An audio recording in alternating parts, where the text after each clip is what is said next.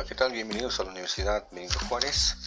Esta es la materia de teoría de la percepción y la unidad número uno que se llama Introducción, que veremos principalmente durante esta primera temática. Incluye varios conceptos con los cuales, por ejemplo, vamos a revisar qué es eh, la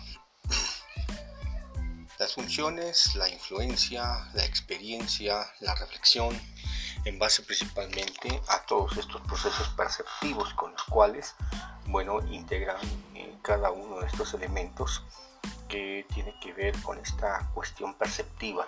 El ojo juega un papel importante dentro de los procesos de creatividad y que al mismo tiempo genera eh, diferentes matices con los cuales eh, las personas pueden percibir mediante lo que ser humano es capaz de hacer, ya sea en eh, aspectos del dibujo eh, o pinturas o cualquier otra cosa. Entonces vamos a analizar estos conceptos básicos que tienen que ver con este primer tema.